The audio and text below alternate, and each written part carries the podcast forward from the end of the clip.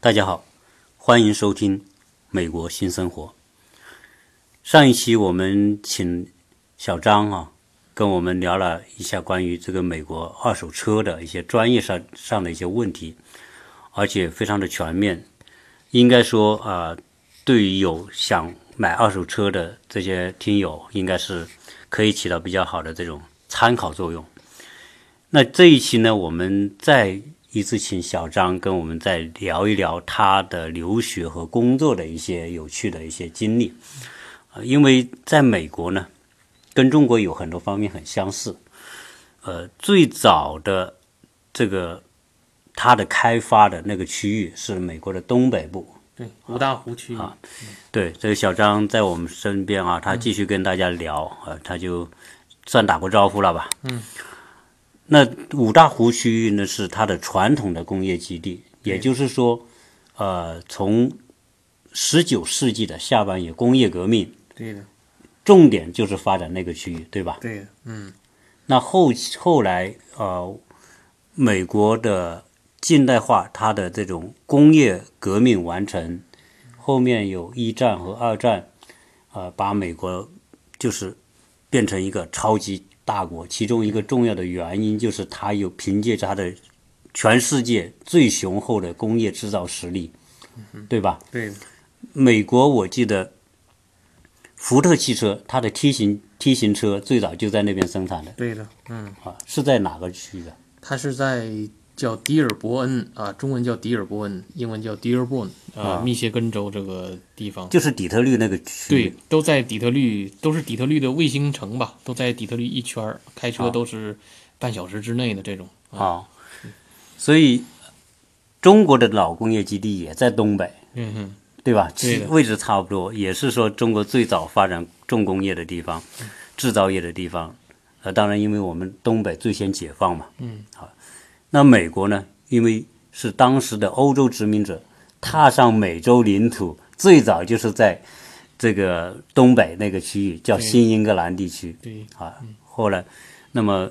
呃，底特律也好啊，包括后面的这些相关的这些呃早期的跟我们说的这种纺织业、机械制造业等等，都集中在那里。那现在的就曾经这个地方，应该说还是特别的辉煌，是吧？是的，非常对。就是我听你讲过，就是说像底特律啊、现在是很破败，但是曾经由于汽车工业的昌盛和繁荣，嗯底特律是一个非常繁繁华和非常热闹的地方。热闹的地方，对或者是说一个呃商业氛围各方面特别融合的地方。对的，嗯。啊，你可以介绍一下它曾经是有多么的繁华？可以的啊、呃因为在呃，比如说二战的时候吧，呃，其实二战左右的时候，汽车企业就已经兴起了，只不过那个时候他做的车呀还没有很普及。嗯，就像我之前工作的地方，通用汽车、福特汽车，他们当时就是做军工，为美国制造飞机、大炮，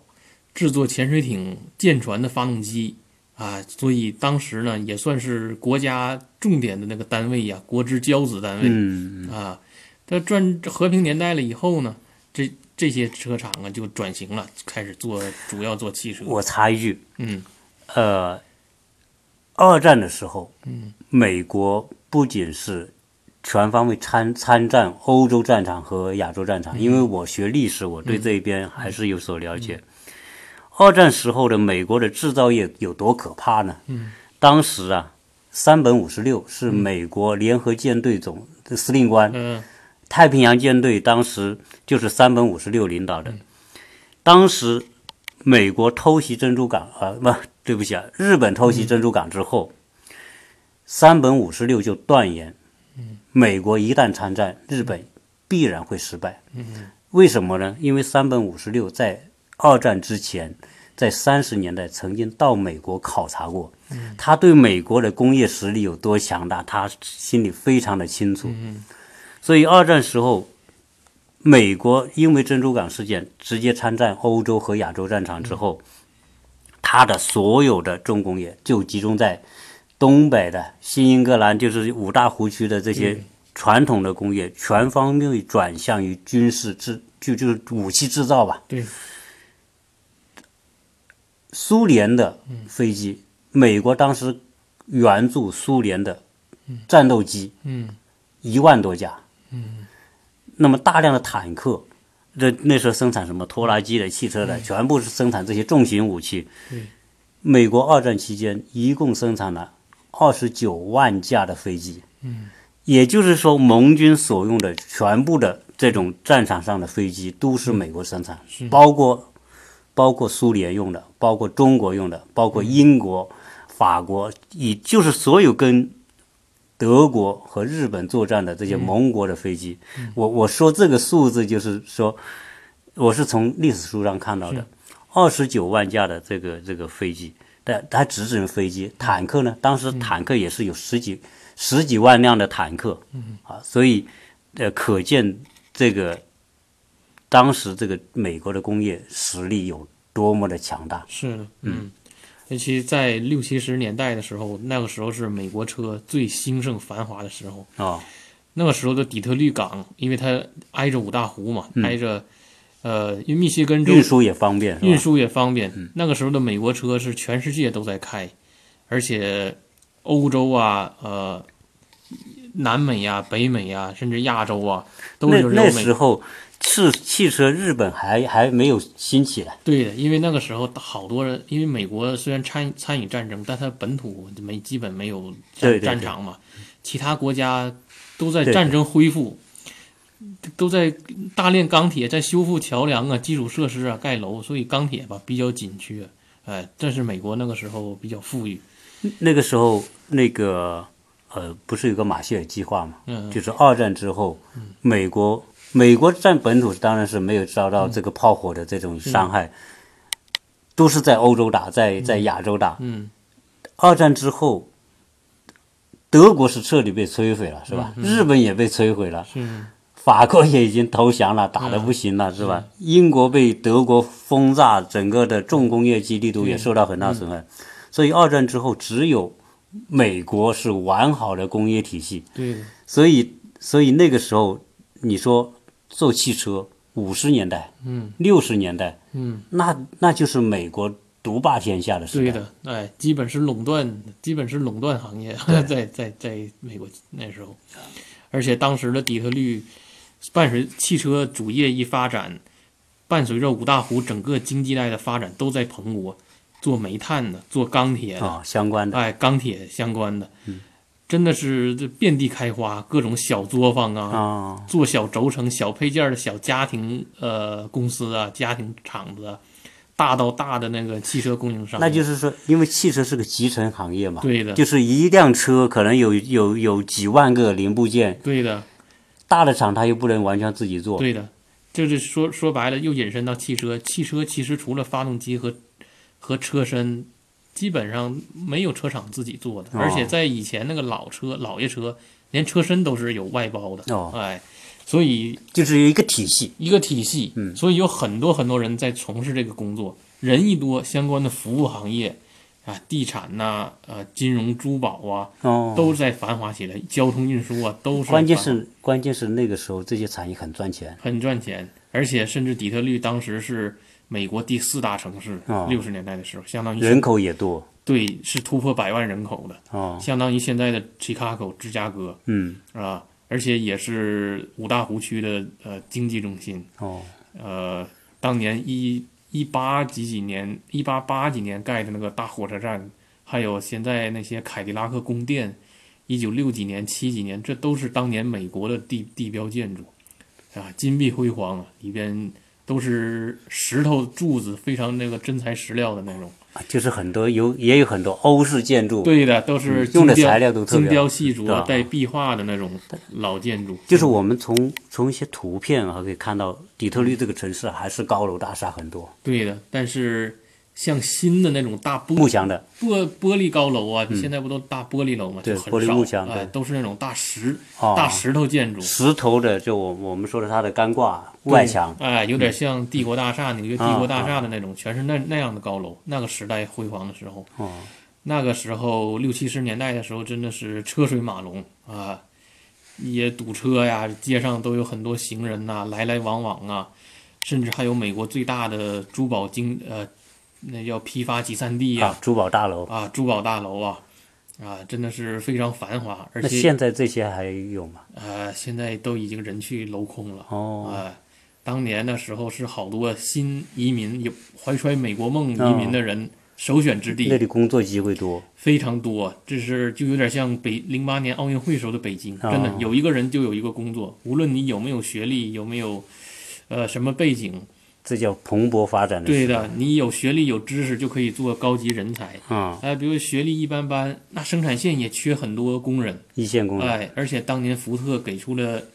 七十年代的时候，给出了一小时十四美元的生产线工人的薪水，那是很高了。非常高。所以那个时候在底特律，一个蓝领蓝领工作者都能买一个 single house，买一个独幢的小房子。嗯，啊哎，是一个美国梦的一个就是别墅嘛。哎一个标志吧。那实际个上，现在有很多州一小时工作也好像也才十五到十八美元了。对的，对的，那那时候七十年非代，常富了，因为是那个时候的美国车真的是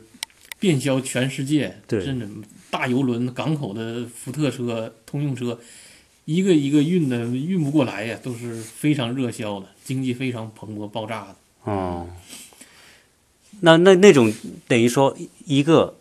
当然它是以汽车工业为中对心的，，嗯但是呢，因为汽车是个集成产业，嗯，需要的零配件特别多，对的，所以带动了相关的这种配套的行业的发展，对的，以及带动了很多的贸易相关的贸易的发展，是的，嗯，才会导致说那个地方曾经是那么的欣欣向荣，是吧？对的，非常繁华。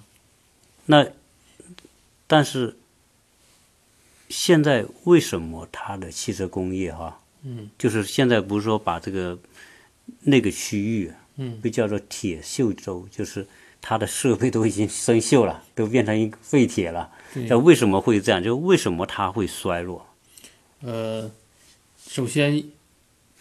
从产品上说，从汽车产品上说，其他车企、其他国家的经随着其他国家战后那个经济恢复嘛，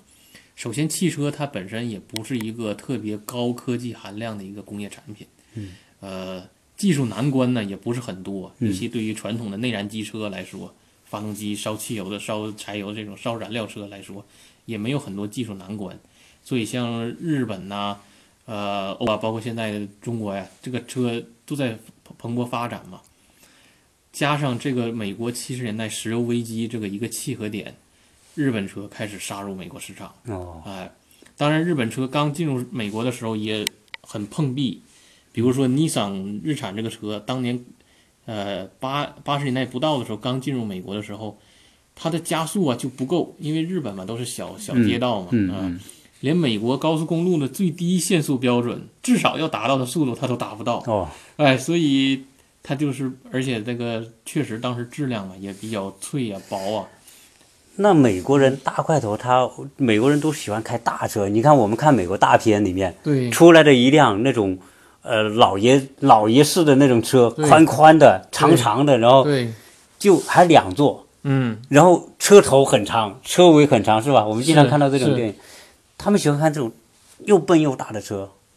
对，还是燃油经济性也是考虑的一个很重要因素嘛。啊那种大车基本都是八缸引擎嘛，啊最低的也是六六缸机嘛。啊！哎，日本的小四缸机呀、就会很就会很省油嘛。然后它的燃油经济性做得非常好，经过这一个契合点，哎，日本车日本车厂开始进入美国市场。然后呢，慢慢的呢，呃，美国车的品质质量啊，它没有下降，但是会被一些新的产品、新的国家，尤其是日本车厂啊，进行一个有一点追赶和赶超。是不是因为这种嗯你说的石油危机哈？七十年代确实那嗯个那个是一种非常大的一件事件哈。那石油涨价，对那可能说当初美国人是开惯了大车，对的，美国人块头也大，这大车当然坐起来稳啊，嗯舒服啊，是吧？但是石油危机，中东那个时候，中东战争也就是这个阿拉伯跟以海湾色列战打争仗对嗯打仗嘛，一打仗之后，阿拉伯国家我们联合起来了，我们把油价提高，嗯结果一下就变成这样一个一个呃石油危机产生之后，那油价一高之后，这些人的变成他的生活开支高了。啊对的，生活成本啊，那日本人说我做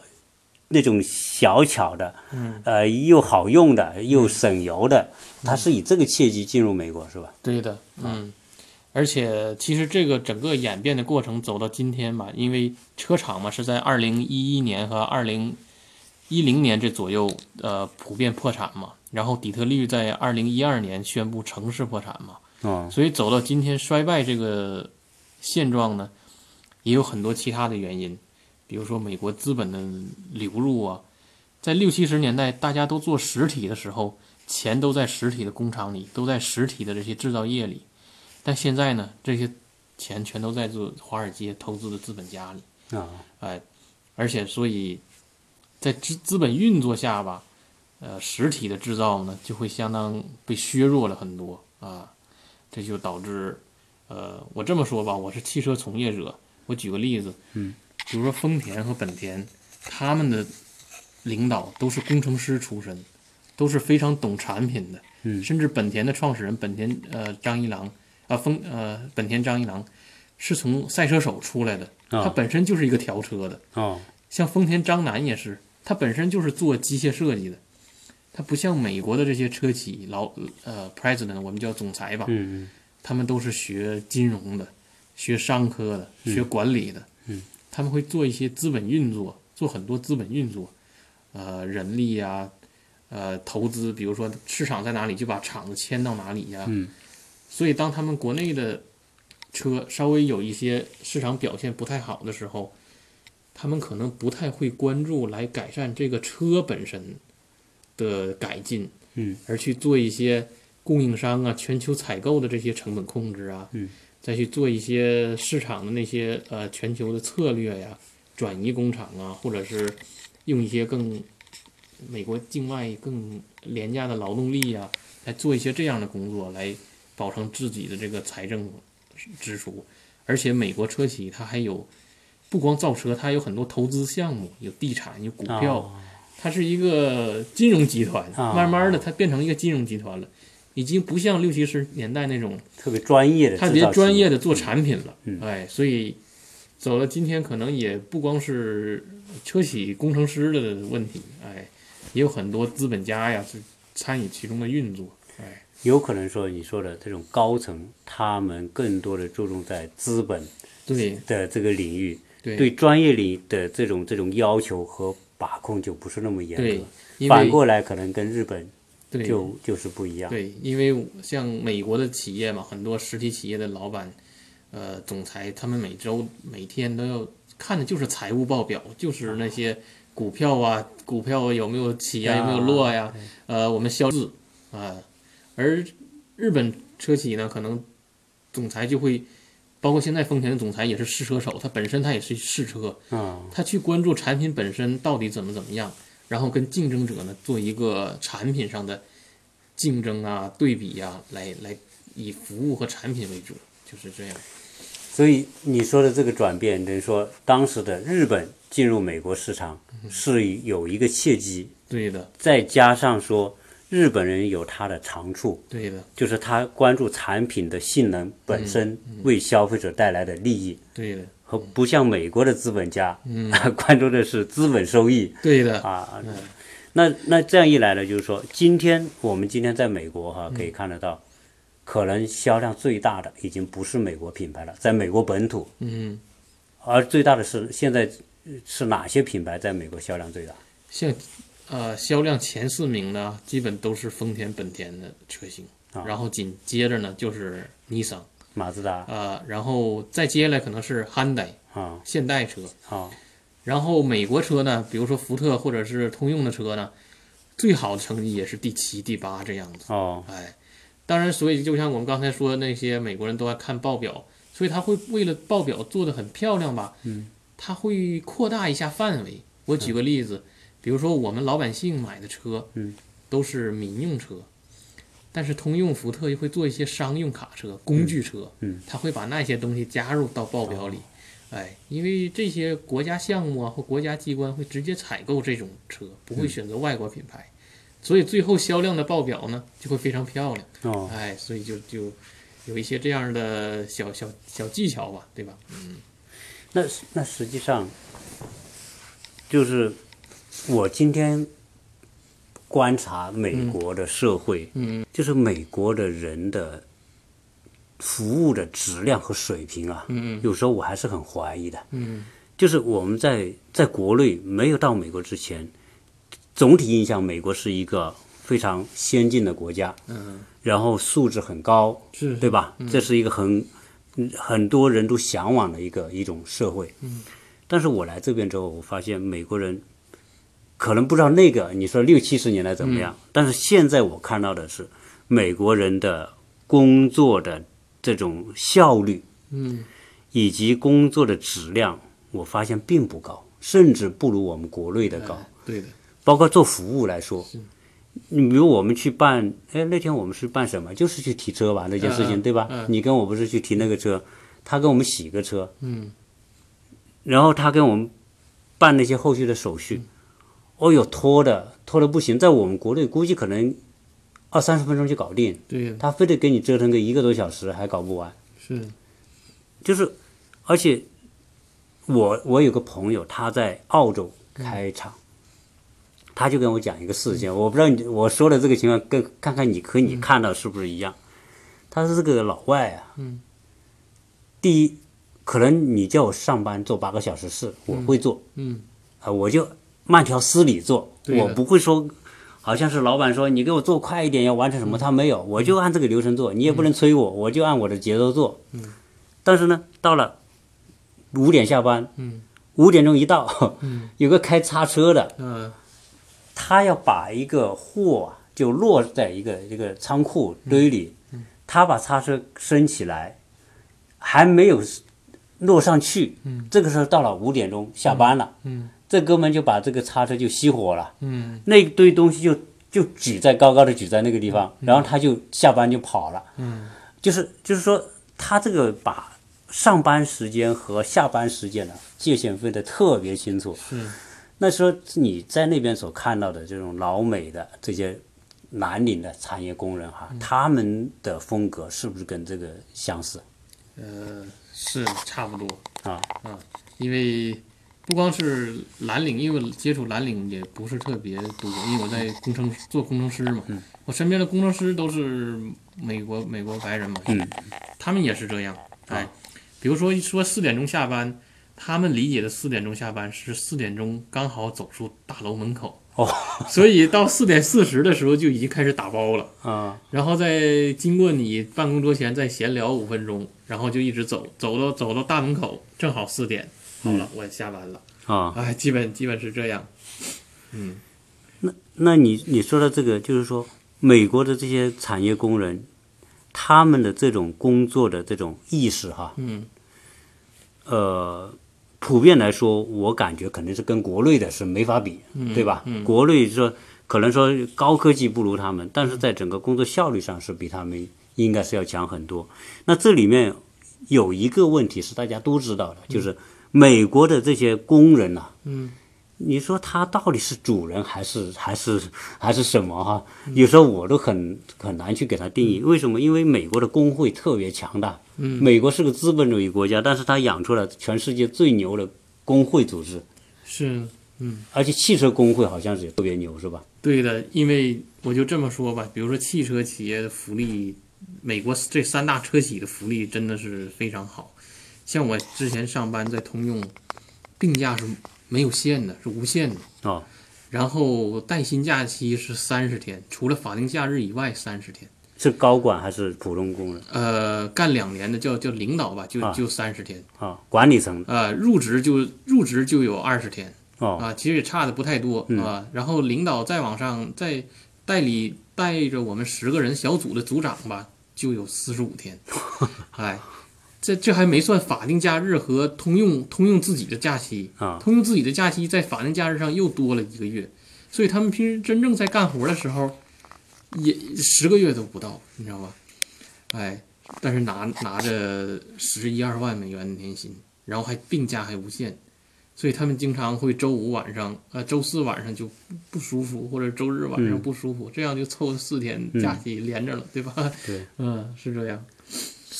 那他这个工会和他们对他们会有是什么样的一些保护？呃，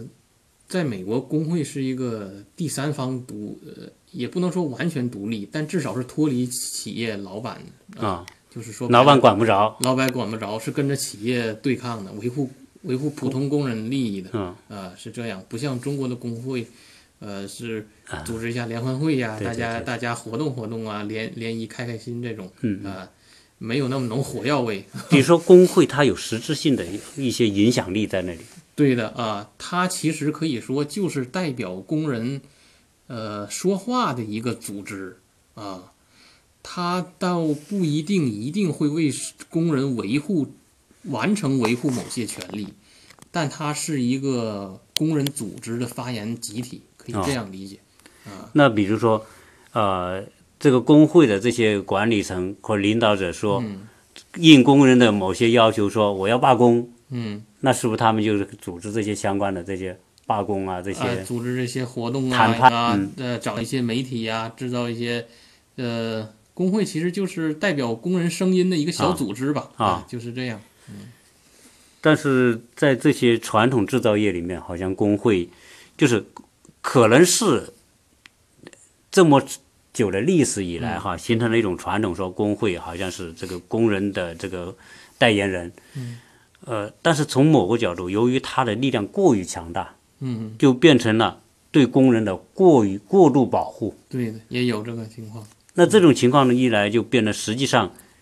可能个人的某些利益得到了这种保护，但是这工人就变得懒散了，啊或者说他变得是无他有话语权了，是吧？对的，那跟劳跟资本家对抗的是这个资本，他就更强大对呀，所以这都是一个宏观的嘛。啊。这说白了，美国是一个移民国家嘛，嗯，曾经之所以欢迎移民，就是它还是人手不够嘛。嗯，哎，人手不够，所以这个求职者就比较放心嘛，求职者这一方就比较呃有主动权嘛，啊对吧？嗯反正你用人紧张，你你也招不到人，对吧？我的话语权就高一点嘛。然后国内人口多一点嘛，大家都为了保住饭碗很努力嘛，嗯，呃，很很辛苦，很努力嘛，啊、哦所以美国就是说白了，也就近几年嘛，它才人口还多了一点儿嘛，之前都一直很缺人，哦所以它也很欢迎国际学生啊读书啊，或者是啊、呃技术移民呐、或者是欢迎大家来嘛，还是人手不够，就是这个职位开放的职位和这个应聘人这一个天平吧，看往哪边倾斜嘛，哪边就有主动权大一点，其实还是这样。哦，嗯我是看到一个相关的报道，嗯说这个波音公司呢，可能要撤出那个、那个西雅图哈、嗯那个就华盛顿州嘛，嗯啊、原因就是那个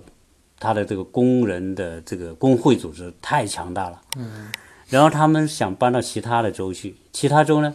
得欢迎他们去，嗯，市场嘛，就解决就对业。对但是这个波音这个老板的一个前提就是，如果你那个工会太牛了，那我们就不去了，嗯啊、你必须限制工会的这种破坏力。嗯，当然在他看来啊，就是说你这个。你这个老是动不动就谈判啊，动不动就罢工啊，然后提要求啊、涨薪呐、是吧？嗯，这些是资本家他是没法承受的，因为工人的欲望他也是无底洞啊，对，是吧？毕竟说这个，嗯我看美国的这个效率也也只有这么高。是是，那你大家都想坐着不干事多拿钱，那这个企业怎么承受得起？承受不起嘛。所以讲到这个传统的这些制造业面临这些问题啊，那接下来我就想你在那边工作了四五年啊，嗯、两年，两读年书两啊年工，作，对，总共在那里有四、四年多时间嗯。那你现在呢，就移居到亚特兰大啊？嗯嗯。你是出于什么一个考虑， 呃，要离开你的专业的所在地，产业最集中的地方来到这边？呃，是不是？我说这样吧，就是说嗯你在那边的工作感受当中，是不是有些方面还是让你觉得不是特别的喜欢的？呃，方对，便首先我是在中国出生嘛，对啊、出生嘛，呃，就可以两方面嘛，一是工作，二是生活嘛。嗯嗯。生活首先那个地方啊，华裔群体啊，中国人群体比较少哦，啊，相对应的这个饮食啊，这些这些生活呀不是很便利，嗯啊、这是很大一部分。是是，呃，你要呃中国超市啊，中国人我们中国人吃的那些菜呀都没有，都更不用说馆子了，下馆子了啊， 啊、你想自己做一点什么的，像韭菜呀、青菜呀这些没油麦菜没有买不到，啊、只能吃美国人的那些那些啊菜啊、这是重最重要一点。对，第二点呢就是啊、那里的治安，哎，因为失业率特别高，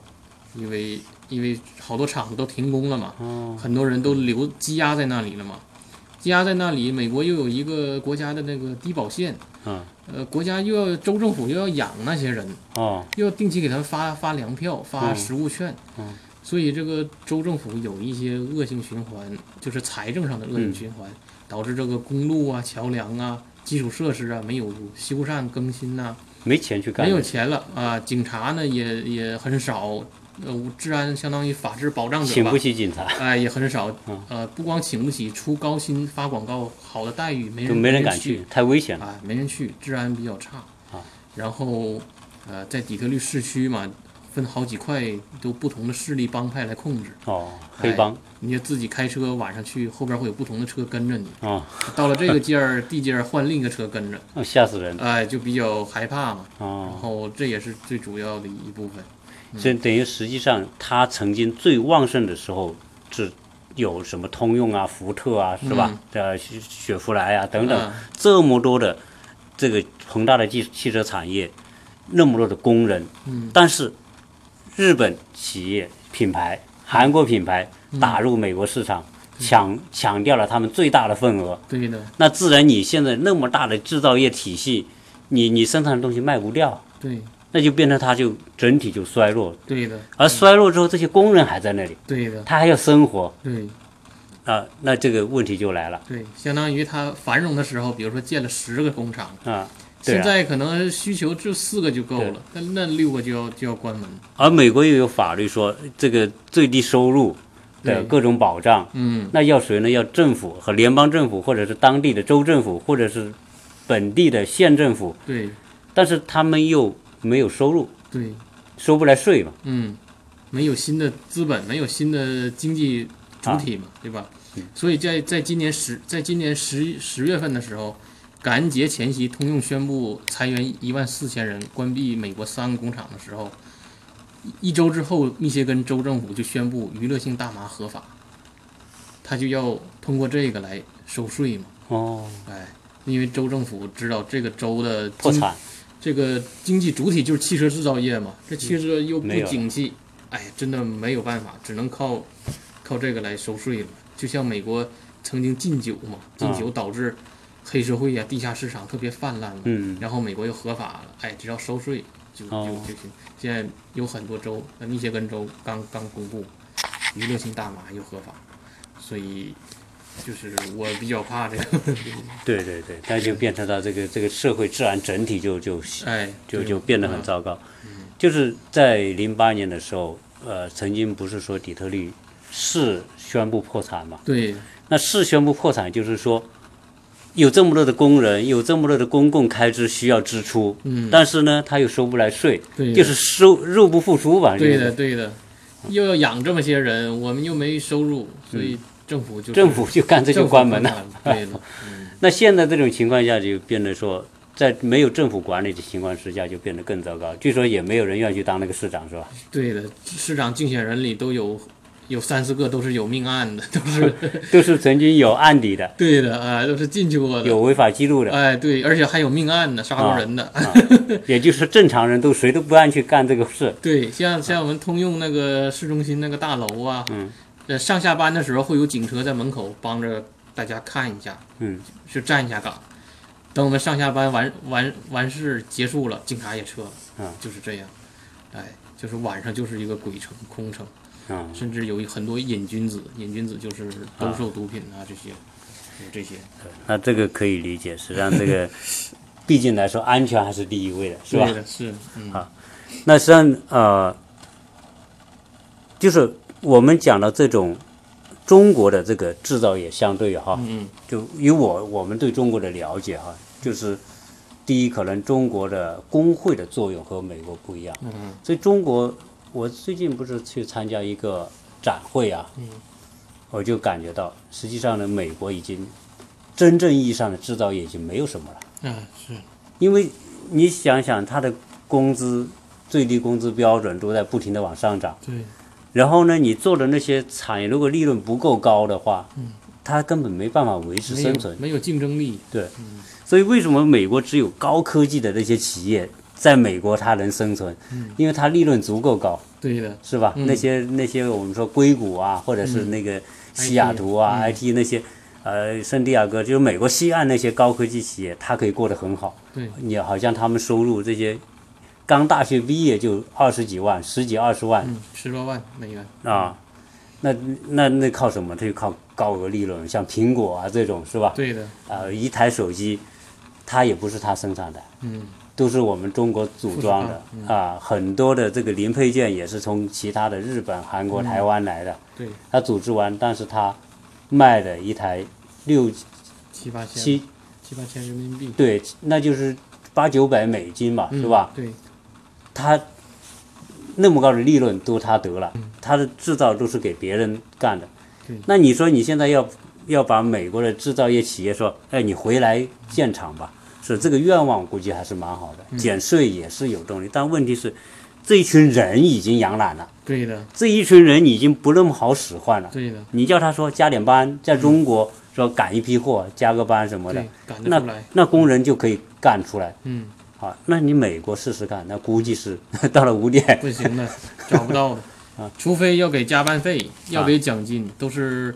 雇员会跟老板提条件，嗯，就是说白了，雇雇员会理直气壮啊一点，不像中国要服从上级的命令，啊要赶紧做，就这种，嗯、有这个差异，所以所以它的制造业衰落实际上跟它整个社会氛围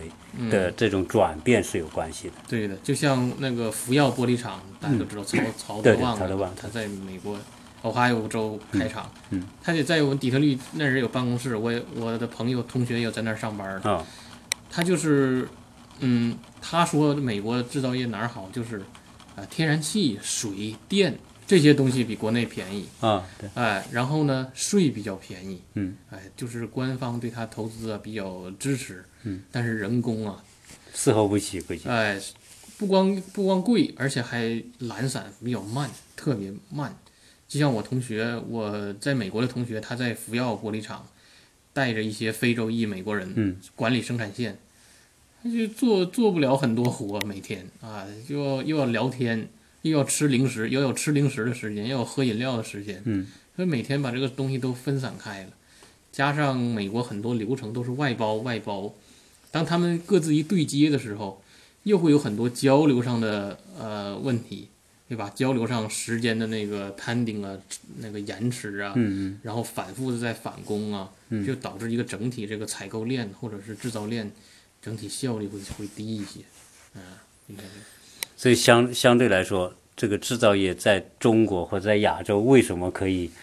做得起来哈？对，就相当于现在不光中国、越南呐、老挝、泰国嗯印度嗯制造业也都在往上哎，蓬这勃个嘛。你说到这个，我我就每次我去超市，我就会留意超市里的东西都是哪里生产对的，的，嗯，美国生产的不到百分之五。是绝大部分都是 来自于亚洲人。对的。就像我们在美国，国内的朋友亲友问带点美国的礼品、嗯这特产什么的。你到超市全是中国制造，你到商场也是中国制造，也不知道给他们带什么。是 啊是是这样，小商品、大商品都是中国制造。对所以现在讲，实际上呢，从底特律的这嗯种、这种变迁哈、从曾经极度的繁荣，嗯到现在变成一个鬼城啊、变成这个大量的失业、治安这么糟糕，嗯实际上还是一个应该说是时代浪潮的转变。对的，嗯等于说，它从当初六七十年代的这种一个浪的高峰，嗯，现在跌落下来，跌入低谷。对，而这个下一波有没有下一个浪把它再撑起来，嗯，那真的是已经谁都不知道，是吧？嗯？这个个毕竟说传统的制造业和未来的这种需求，加上国际贸易的分工，嗯，你已经没有竞争力了。啊是说白了就是说，不光是汽车没有制造竞争力，美国的其他的东西，除了你的有知识产权高附加值的之外，你都没有竞争力，所以才导致今天美国所消费的，实际上美国衣食住行的绝大部分都依赖进口。嗯，啊，当然，这就说到我们说的这个这个贸易，我所谓的贸易战的问题对是吧？对嗯，我有我有我有我下单的，我有话语权，但这个回过头来又进一步让它的制造业要说崛起或美国重新回到美国，应该说这是个过程，而且是一个可能漫长的过程。嗯，啊，所以呃，今天我觉得我们聊这个话题，我特别觉得值得去分享一下嗯哈。实际上，美国这个这个传统曾经不可一世的嗯这个这个制造业，看到今天这种样子，嗯所以任何的东西。从哲学的角度来说，任何东西都是有起有落，有嗯周期生的对周期有周有就有生有死哈、这个是这是大的规律，嗯谁都阻挡不了。那那今天呢，就把这个话题啊，就因为你在这边生活，那那我们国内的听友呢，有个对美国所谓的铁锈州和以及它的底特律。啊，曾经一块钱可以买一栋房子的这种、 这个城市是吧？是有一个了解，真的。后来我也问了些朋友说，房子一块一一亿美元是不是真的买到？是不是真的可以买到呃？一元好像曾经出现过这个这个挂出来的一块钱，啊但现在普通都是一千到一万就能买一幢独立的房子。就是实际上可能在美国是这样，就是说房价可能只要那我对，我我我要把这个房子卖出去哈、可能有法律啊各方面的一些问题嘛。你卖完之后，这个房子税你也交不起，是，是吧？而且底特律市区的那个治安差嘛，所以对保险特别特别贵。啊，对你连保险那么贵，住着又不安全，对，所以那里的房子估计你说一时半刻你说要要要涨起来，估计是没有可能的。嗯我知道有很多考察呃买房团的都去底特律考察，是吧？啊，对对对，这这是我们觉得很好奇哈、好，那今天呢就很高兴呃，我们请小张再聊到啊、呃另外一个话题，当然这个话题是一个呃我们闲聊的话题哈，有助于说呃我们的听友对。美国的传统制造业，特别是说汽车工业这么一个最典型的美国文化的嗯代表产业，啊、有一个初步的了解哈、说完这个，听完这个之后，啊、我们有时候还是很很骄傲哈、就是说嗯美国人现在呃不是那么勤奋的那种是状态啊，对所以相比之下，这些亚洲的呀、啊包括我们这个中国的这些产业工人，应该说还是值得敬佩的。对的，从很多方面来说，中国今天的发展还是由这些产业工人做出了很大的贡献。嗯，好，今天这一期呢就跟大家聊到这里，呃，欢迎大家多多的分享，呃，点赞，谢谢大家收听。